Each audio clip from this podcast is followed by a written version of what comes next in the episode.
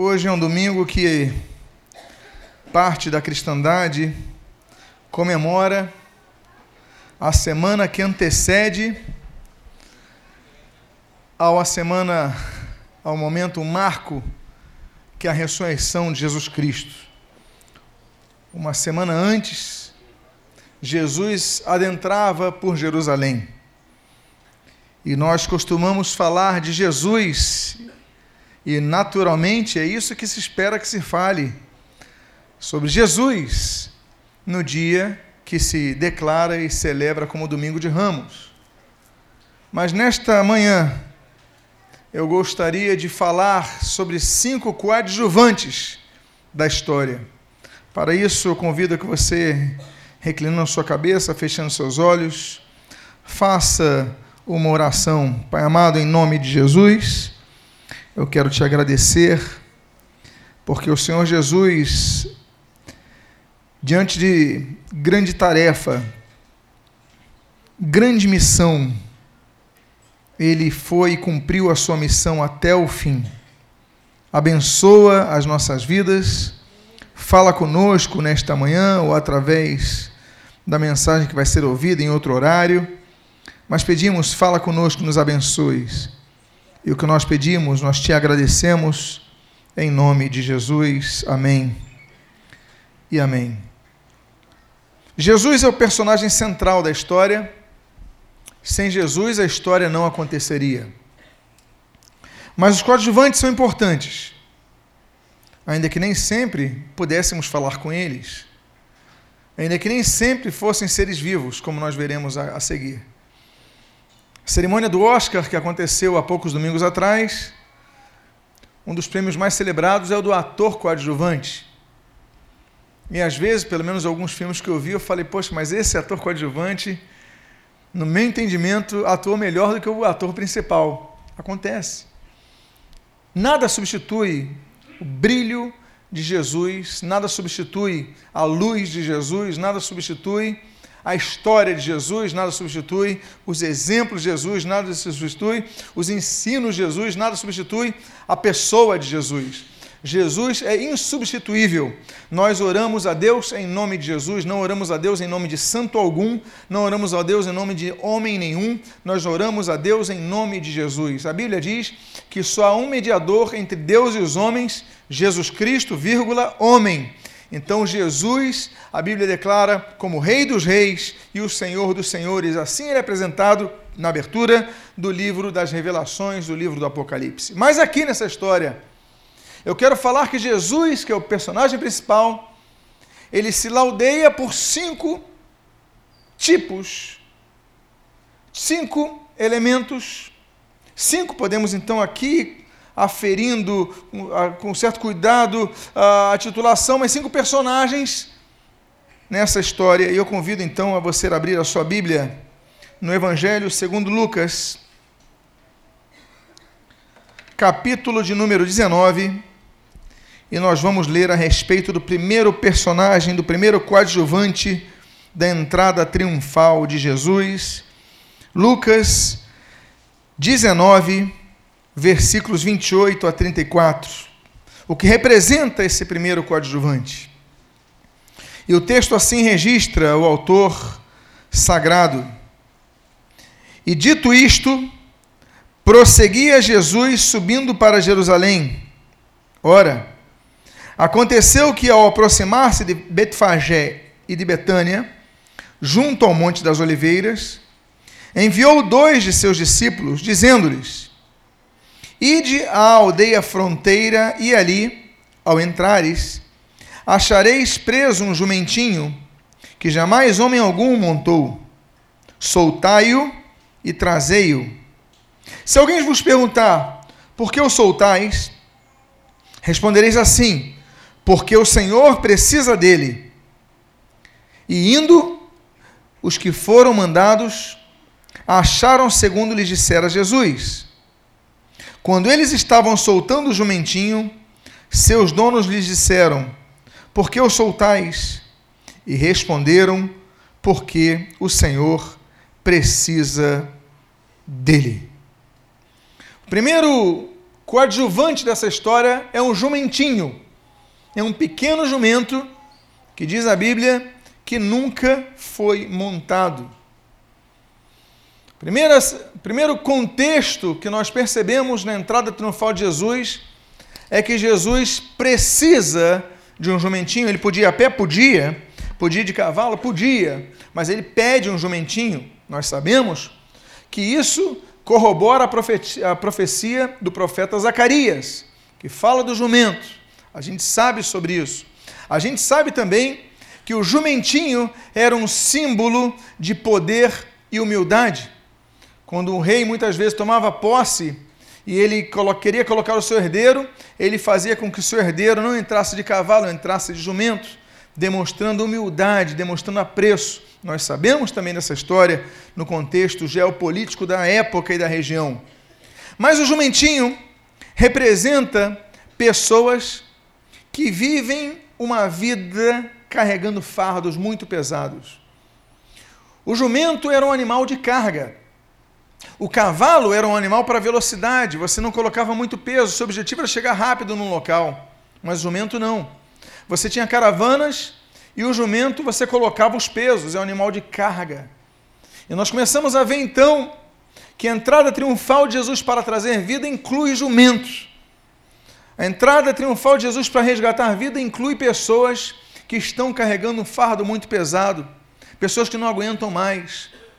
Há pessoas que vivem conflitos que muitas vezes estão ao nosso lado e nós não percebemos.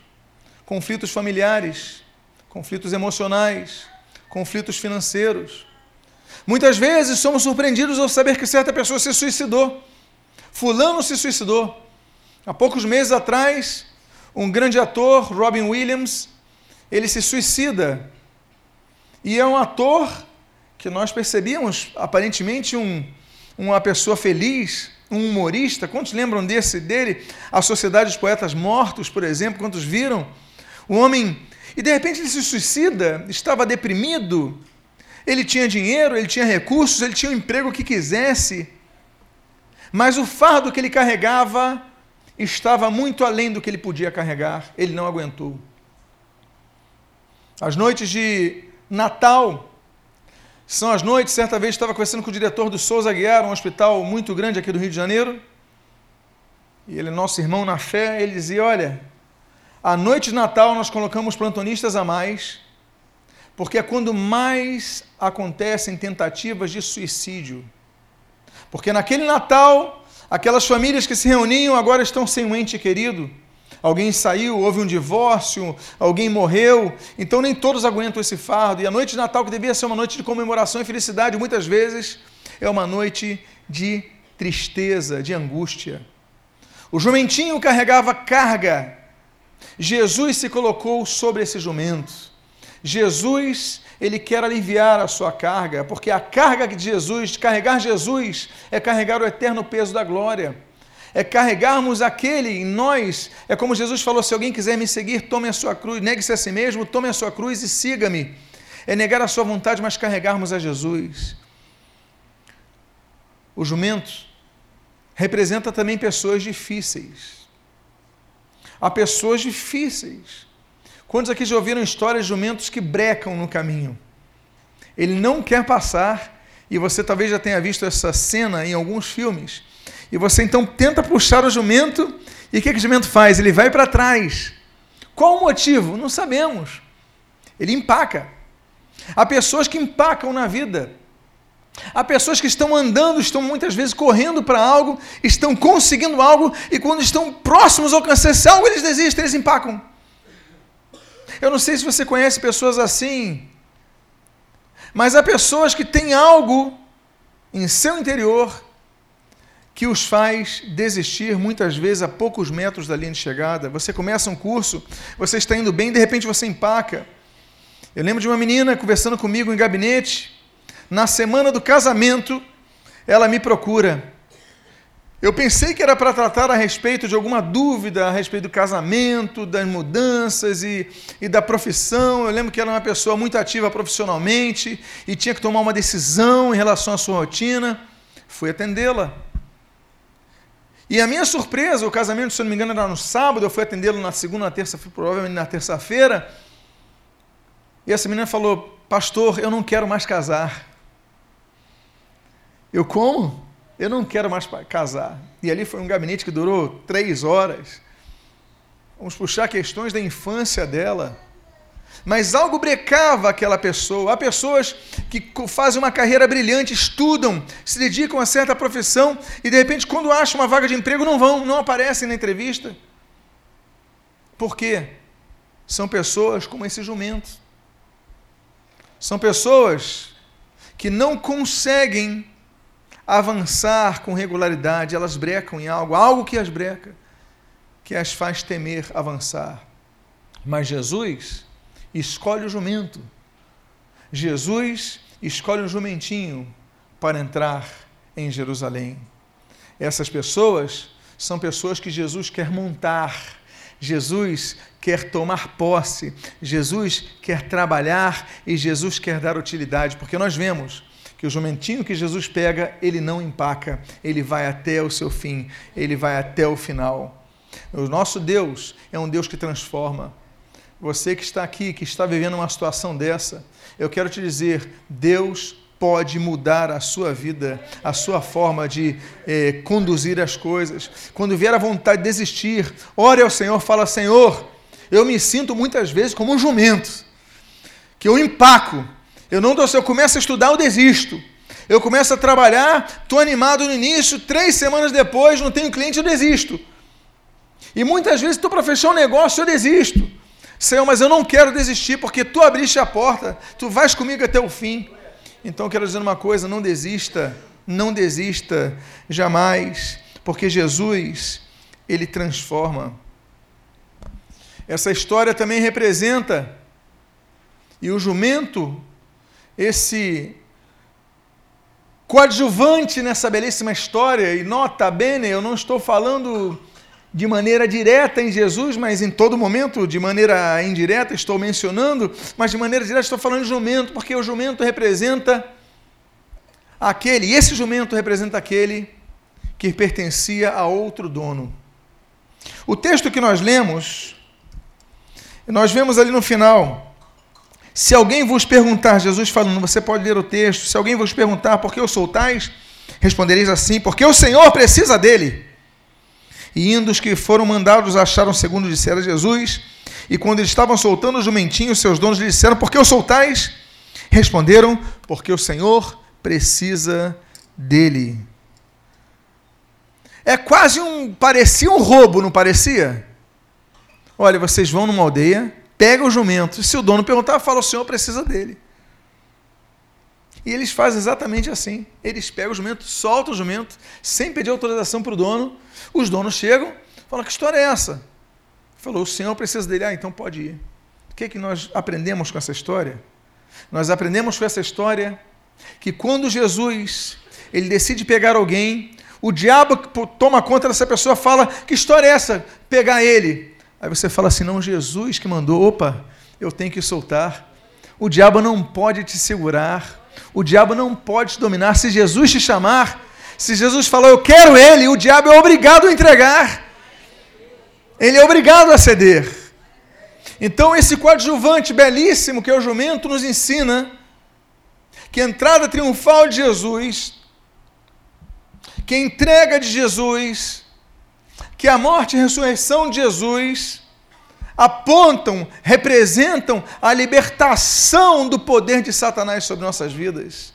Você que pertencia ao diabo, você não pertence mais, porque Jesus te escolheu, Jesus te chamou, Jesus disse assim: Eu quero ele, eu quero ela, eles me pertencem e o diabo não vai poder segurar, porque você pertence a Jesus. Quantos aprenderam algo com esse jumentinho? Mas existem mais quatro personagens. E eu quero falar do segundo personagem dessa belíssima história, desse belíssimo contexto.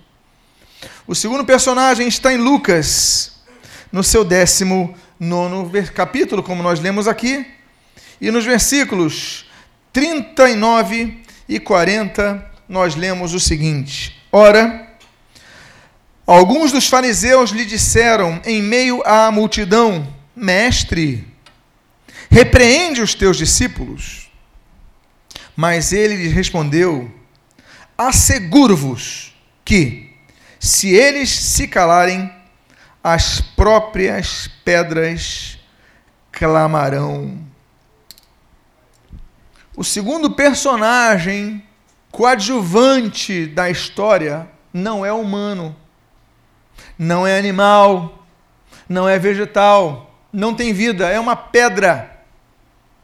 São pedras.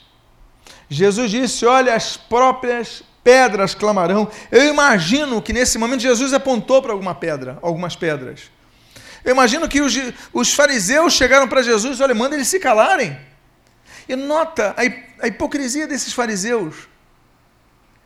Eles que chamavam Jesus de impostor, que perseguiam Jesus, eles se dirigem a Jesus e falam assim: Mestre, Rabi, Rabi, manda que os teus discípulos se calem. Aí Jesus, eu imagino então, olha, se eles se calarem, as pedras ali vão clamar. Não há como você deter a obra de Deus, não há como se calar diante da transformação de Deus. Nós aprendemos duas histórias aqui. A primeira, que há pessoas que nos cercam que querem inibir as nossas conquistas e alegrias. Você conquista algo, você está alegre, você compartilha com alguém e alguém faz pouco caso. Não desanima? Já aconteceu contigo? Você passou por algo tão bom, às vezes ah, você fez algo tão maravilhoso, ser é uma conquista para você. Aí, ah, legal, parabéns. Deu aquele parabéns oco, seco, sem vida, aí você ficou desestimulado. Não acontece isso? Há coisas, há pessoas que nos cercam, querem nos animar, mas as pedras, elas representam duas facetas, uma negativa aqui e uma positiva. A negativa é que há corações que estão empetrecidos, há em corações que são como pedras duras, não transformadas e não transformáveis, não querem ser transformadas. Nós lidamos com pessoas assim. Há pessoas que vão no culto ao Senhor, convidados por alguém, um coração como pedra. Elas são pedras e vão contra a vontade. Não tem que ir porque eu sou obrigado a ir. E você vai de cara amarrada, vai fechado, vai contrariado, vai. Você ouve, Deus fala e você não quer aceitar aquela palavra. Deus está trabalhando, você não quer aceitar aquela palavra porque seu coração está de pedra. Há pessoas que são insensíveis ao momento. O momento está de festa, de alegria, mas aqueles fariseus, olha, manda eles se calarem. Você tem uma conquista, uma vitória, manda eles se calarem. Você foi liberto das drogas, manda eles se calarem. Eu lembro de um rapaz que toda sexta-feira ele se converteu, mas toda sexta-feira no trabalho dele, trabalhava aqui no centro do Rio. Os amigos iam para a noitada, de lá iam para casa de prostituição. Era toda semana. Inventando desculpa e tudo mais, iam lá. Ele se converteu. Ele parou de ir. Foi uma libertação, ele era casado, decidiu ser fiel à sua família. O que que os seus amigos começaram a falar? Você acha que seus, os amigos dele começaram a falar assim: Poxa, parabéns pela sua postura. Você agora é um cara correto. Você acha que foi isso que ele ouviu? Ele começou a ser criticado, perseguido, zombado no seu trabalho. Por quê? Porque procurou ser fiel à sua esposa, procurou ser homem de uma só mulher, procurou ser um cara correto. E por causa disso, ele foi perseguido. Há pessoas que as nossas celebrações são diferentes. As pessoas devem celebrar. Ah, o ministério público é cheio de crente. É como ouvimos um comentário essa semana de uma escuta telefônica, eu sei que você ouviu. Isso devia gerar alegria, porque a crítica era algo assim: olha, não dá para fazer muita coisa ali, está cheio de crente. Mas estavam zombando, não, tem que fazer alguma coisa, chegou a esse ponto, falando mal. Amados, as nossas conquistas têm que ser celebradas. É por isso que nos cultos de batismo, eu digo para os irmãos: olha, após o batismo, parabenizem ele, porque muitos vão chegar em casa e vão ser maltratados por causa disso. Meu pai conta que quando se converteu no interior de Portugal, ele chegou com uma Bíblia. Ele se converteu no Porto, na cidade grande, Lisboa, depois Porto. Só que, final de semana, ele ia para a terra dele, que fica a uma hora e meia do Porto, que é uma cidade grande em Portugal. Ele chegou com a Bíblia. O meu avô não recebeu, não reconheceu mais como filho. E meu pai então estava com a Bíblia, meu avô sem reconhecê-lo, e daqui a pouco chega o prefeito da cidade com o padre e com o chefe dos bombeiros, que era uma espécie de polícia ali no interior. E pegam a Bíblia do meu pai e começam a dar uma surra no meu pai e queimam a Bíblia dele. Queimam a Bíblia dele. E meu avô, vendo tudo da janela, aprovando, foi meu avô que denunciou. Por quê? Porque meu, meu pai tinha se convertido, tinha entregue a vida a Jesus, tinha uma Bíblia na mão. As pessoas não querem celebrar nossas conquistas. Você, como eu volto a dizer, você sai de uma vida totalmente errada, traindo a sua família, você quer ser correto, as pessoas vão te perseguir. O que é correto para esse mundo é incorreto. Se você tiver uma posição sobre o homossexualismo que não seja de concordância, você passa a ser taxado de intolerante. Estamos vivendo essa época. Estamos vivendo essa época de intolerância contra nós. Só que nós viramos intolerantes, apesar da intolerância ser deles. As eh, perseguições são veladas nos dias de hoje.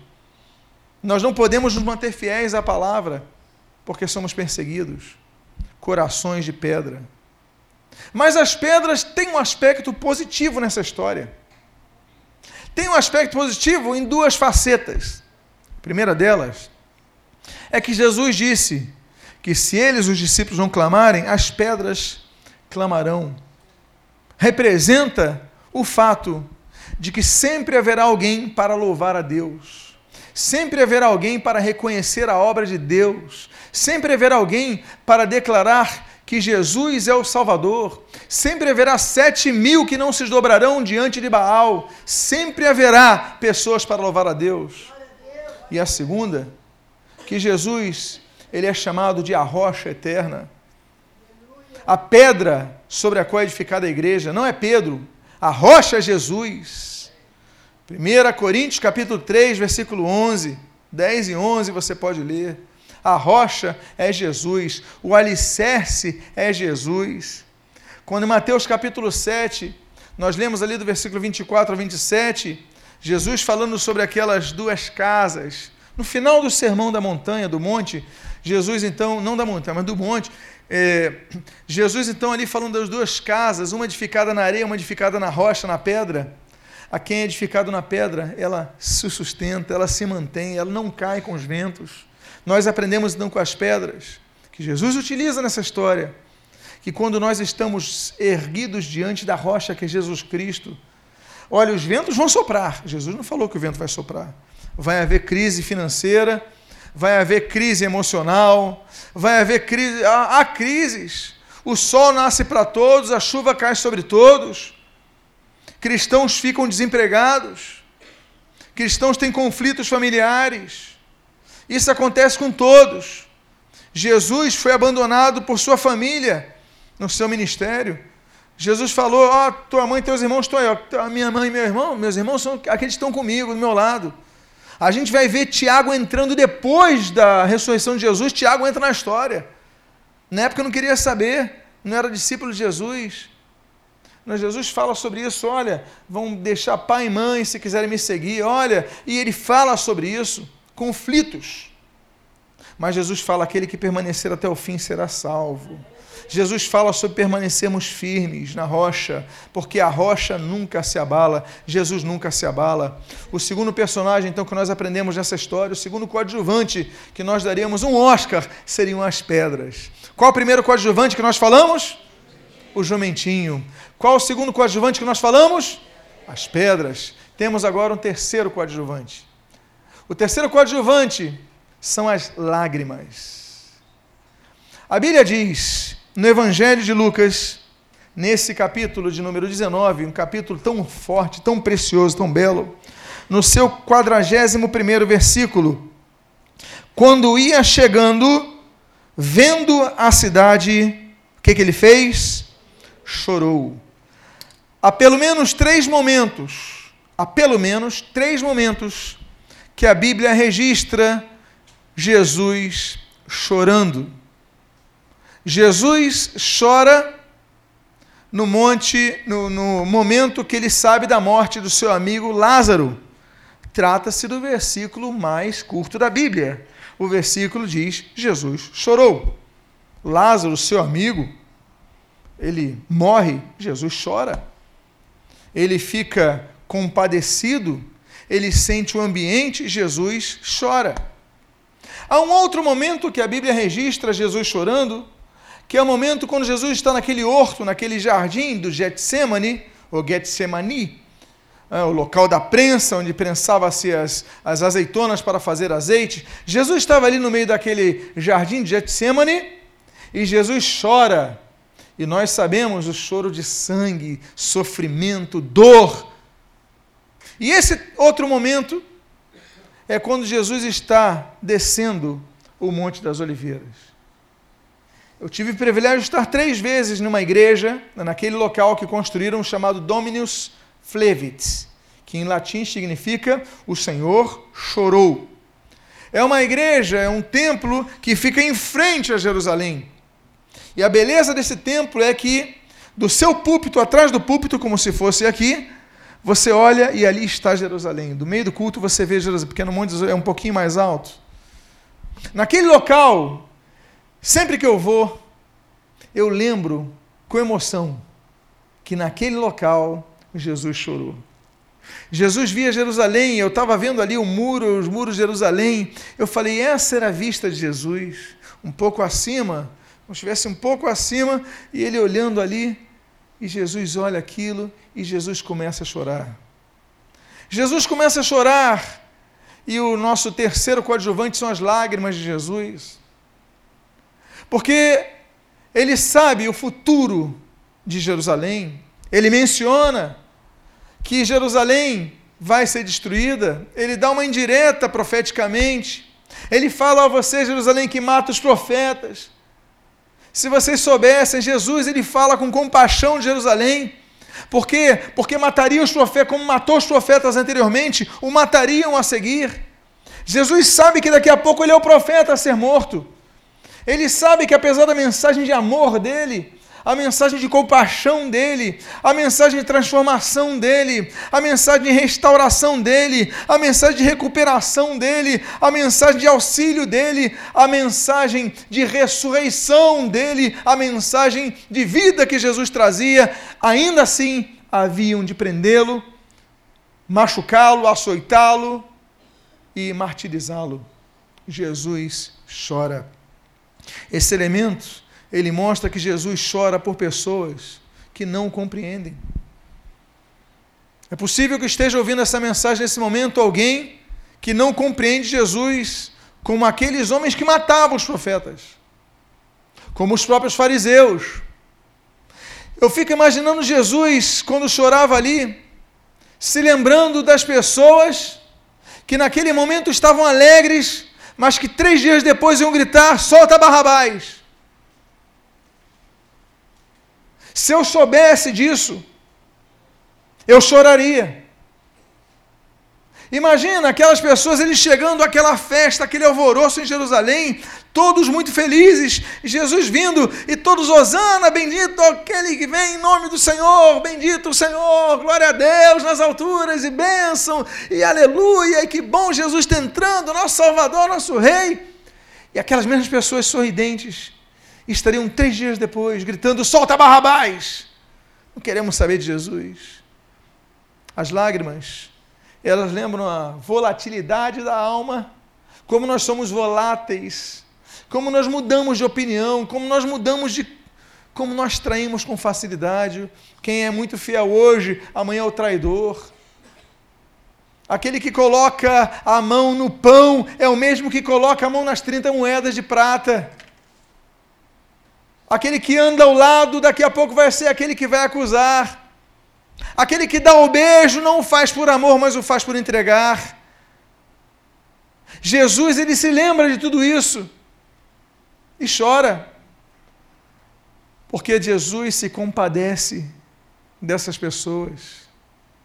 Jesus se compadece de cada um de nós. Por mais que tenhamos falhado, devemos lembrar das lágrimas de Jesus nessa entrada triunfal que Jesus chorou por amor a você, por amor a mim, por amor a cada um de nós, por mais falhos que sejamos nós. Não podemos esquecer esse coadjuvante. Há um quarto tipo de coadjuvante nessa história. E o quarto tipo de coadjuvante é um que nós temos visto no domingo com muita frequência nas ruas da cidade. O quarto coadjuvante são os ramos das palmeiras. Há dois textos que eu gostaria de ler nesta manhã, que estão aí mencionados a vocês: um de Marcos e um de João. O de Marcos assim diz, no capítulo 11, versículo de número 8. E muitos estendiam as suas vestes pelo caminho, e outros cortavam ramos de árvores e as espalhavam pelo caminho. E se Marcos não diz que árvores eram, João foi mais preciso. Ele diz assim no capítulo 12, versículo 12 e 13: A numerosa multidão que viera à festa, tendo ouvido que Jesus estava a caminho para Jerusalém, tomou ramos de palmeiras e saiu ao seu encontro, clamando: Hosana, bendito que vem em nome do Senhor e que é Rei de Israel. As palmeiras, os ramos das palmeiras, elas representam um outro tipo de pessoa. Nós falamos do tipo de pessoa que tem o coração empetrecido e, ao mesmo tempo, falamos das pessoas que têm a sua vida sobre a rocha. Jesus veio para elas. Nós falamos sobre o jumentinho, pessoas estão cansadas de carregar tanto peso, ou pessoas que muitas vezes empacam, falamos dele. Nós falamos das lágrimas, pessoas por quem Jesus chora. Mas quem são as pessoas como as palmeiras? As palmeiras elas são árvores muito fortes. São árvores muito produtivas. Porque tudo na palmeira se aproveita. A seiva que sai do seu tronco, ela é bebida. Se chama um líquido, um, uma bebida que no, eles chamam de araca. Você bebe. Se você estiver no meio do deserto e tiver um oásis ali e tenha pouca água, você pode beber daquela seiva. Você não vai se envenenar. Araca é o nome disso. O seu tronco produz isso. Os seus ramos produzem sombra, que geram alívio ao que está cansado. E suas frutas, a tâmara, produzem um mel. Quando Deus fala para Israel que eles iriam para uma terra que emana leite e mel, Jesus não está falando do mel de abelha que nós brasileiros conhecemos. Ele está falando do mel de tâmara. Porque em Israel, o mel comum não é o de abelha, ainda que tenha mel de abelha mas o mel comum é mel de tâmara. Uma das viagens nós passamos pelo deserto, eu mostrei para os irmãos, irmãos, estão vendo aquelas palmeiras naquele oásis? Vocês estão vendo carregadas daquele frutozinho preto? Aquilo produz o doce deles, eles não tinham açúcar. O doce vinha disso, da tâmara. Por isso que a terra que emana leite e mel. Eles podiam ter gado, mas podiam colher das tâmaras o mel. Pois bem, isso vem da palmeira. A palmeira, então, ela também é uma árvore que consegue sobreviver em meio a grandes e altas temperaturas. Então, as palmeiras, elas representam pessoas fortes. Elas representam pessoas polivalentes, que fazem muitas coisas ao mesmo tempo. Nos lembramos da história de Marta e Maria Enquanto uma está aos pés de Jesus procurando extrair o máximo, aproveitar, a outra está querendo arrumar a sala, cozinhar e tal. Você já, já aconteceu isso contigo? Houve uma visita que eu fiz uma vez que eu não consegui nem ver a irmã. O irmão estava lá, não, pastor, vou preparar um café. Amém, tudo bem, minha irmã. Aí foi lá e preparou. Aí, não, estou aproveitando, lavando uma coisa aqui. Aí foi, e estava arrumando, então não deu nem tempo de aproveitar esse momento, porque são pessoas assim. Não estou criticando ninguém, não. Estou falando que são pessoas por natureza assim não podem ver nada desarrumado, não é verdade? E a verdade é que são pessoas zelosas, são pessoas cuidadosas, e olha, são aplaudíveis, são pessoas louváveis por causa disso, são cuidadosas, esmerosas. Parabéns por essas pessoas que estejam aqui. Porque para elas, elas representam a entrada de Jesus numa vida. São pessoas que, ainda aqui no calor do deserto, continuam frutificando. São ainda que, no meio da perseguição na própria família, continuam fiéis a Jesus, produzindo suas tâmaras, e das tâmaras saem doces. Você encontra, às vezes, pessoas que estão passando uma situação muito difícil. Mas quando elas abrem a boca, você pensa que está trazendo um consolo para elas, são elas que te consolam. As palavras delas saem como mel. Por quê? Porque a palmeira, ela produz mel, produz tâmara. Então a situação é difícil, mas elas não ficam praguejando da vida, elas abençoam. Nós aprendemos na história que onde Jesus vai passar com o seu jumentinho, ele passa por cima dos ramos da palmeira. E nós aprendemos sobre a palmeira como nós podemos extrair coisa dessas, coisas delas. Nós devemos ser como as palmeiras. Nós devemos ser pessoas assim, que ainda que estejamos passando por momentos difíceis, nós continuamos produzindo frutos para Jesus. E por fim, o último dos coadjuvantes dessa entrada triunfal de Jesus, que a cristandade, grande parte dela, celebra no domingo de hoje, é o que nós podemos ver no quinto exemplo. E no quinto exemplo, nós lemos, segundo o registro do médico Lucas, no capítulo de número 19, nos versículos 35 a 38, o texto que assim segue. Então, o trouxeram e, pondo as suas vestes sobre ele, ajudaram Jesus a montar, colocar a veste sobre o jumento. Indo ele, estendiam no caminho as suas vestes, as pessoas a multidão. E quando se aproximava da descida do Monte das Oliveiras, toda a multidão dos discípulos passou jubilosa a louvar a Deus em alta voz por todos os milagres que tinham visto. Eu vou repetir essa frase. Todas as pessoas, toda a multidão dos discípulos passou jubilosa a louvar a Deus em alta voz por todos os milagres que tinham visto, dizendo: Bendito é o Rei que vem em nome do Senhor paz no céu e glória nas maiores alturas. Há uma coisa que eu não comentei sobre as palmeiras, que faz uma diferença muito grande entre os que colocam a roupa no chão e os que colocam as palmeiras no chão. Jesus não passa só sobre as palmeiras, Jesus passa sobre roupas, as pessoas tiram as roupas, jogam no chão, e o jumentinho de Jesus vai pisando nas roupas e vai pisando nas palmeiras. As palmeiras, elas representam também o símbolo dos vitoriosos. Apocalipse, capítulo número 7, nós lemos que dentre as revelações, João ele diz assim: E vi numerosa multidão de toda tribo, raça e nação de todos os povos, com suas vestes brancas e em suas mãos ramos de palmeira. João estava vendo os fiéis em Cristo permaneceram fiéis a Cristo em todo momento, símbolo da vitória. Agora as pessoas jogavam vestes no chão. E as vestes têm uma grande representação bíblica. A primeira representação bíblica que nós lemos é que as vestes representam identidade. Você está na rua e uma pessoa de repente faz assim para você parar o carro. Pessoa de bermuda e chinelo de dedo. Você para o carro? Não. Mas se for uma pessoa trajada com uma roupa da polícia, um guarda municipal, ele manda você parar, você para o carro? Porque você consegue identificar essa pessoa pelas suas vestes.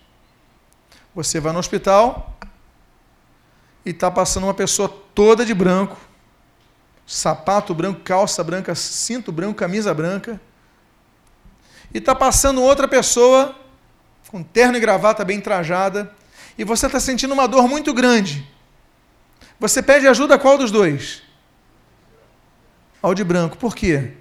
Porque você identifica que essa pessoa possa ser um médico.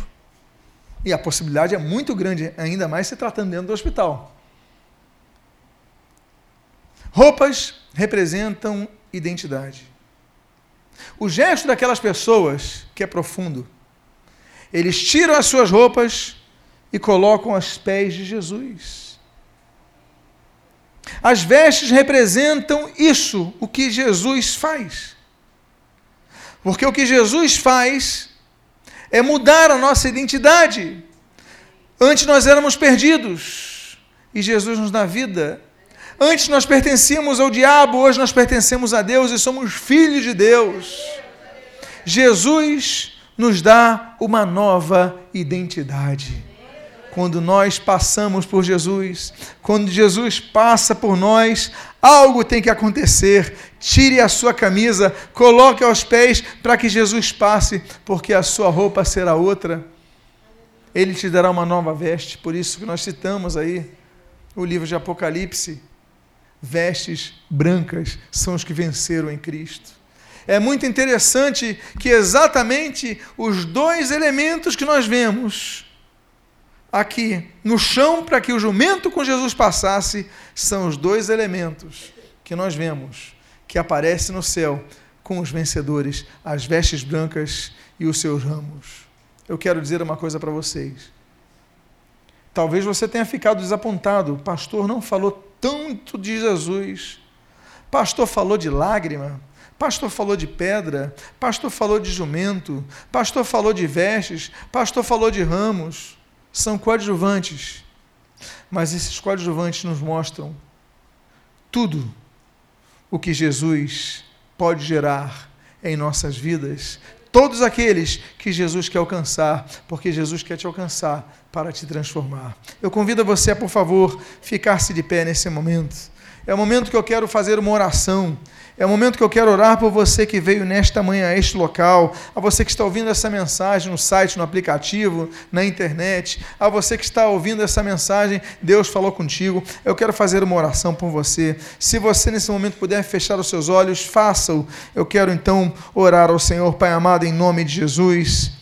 Eu quero te louvar, quero te agradecer, eu quero te entronizar, eu quero dizer e declarar que tu és tudo para nós. Sem ti nada somos, sem ti nada podemos fazer. Deus, o que nós precisamos é a tua presença. Deus, o que nós precisamos é a tua mão sobre nossas vidas para nos abençoar. Jesus, ele passou por aquele local, nós aprendemos nesta manhã e nós queremos dizer, queremos aprender ainda mais. Pai amado, fala nossas vidas, fala nossos corações, abençoa o nosso ser, em nome de Jesus, Pai. Senhor, transforma vidas, queremos ser como aquela palmeira, Pai. Senhor, totalmente aproveitável e frutífera diante de Ti.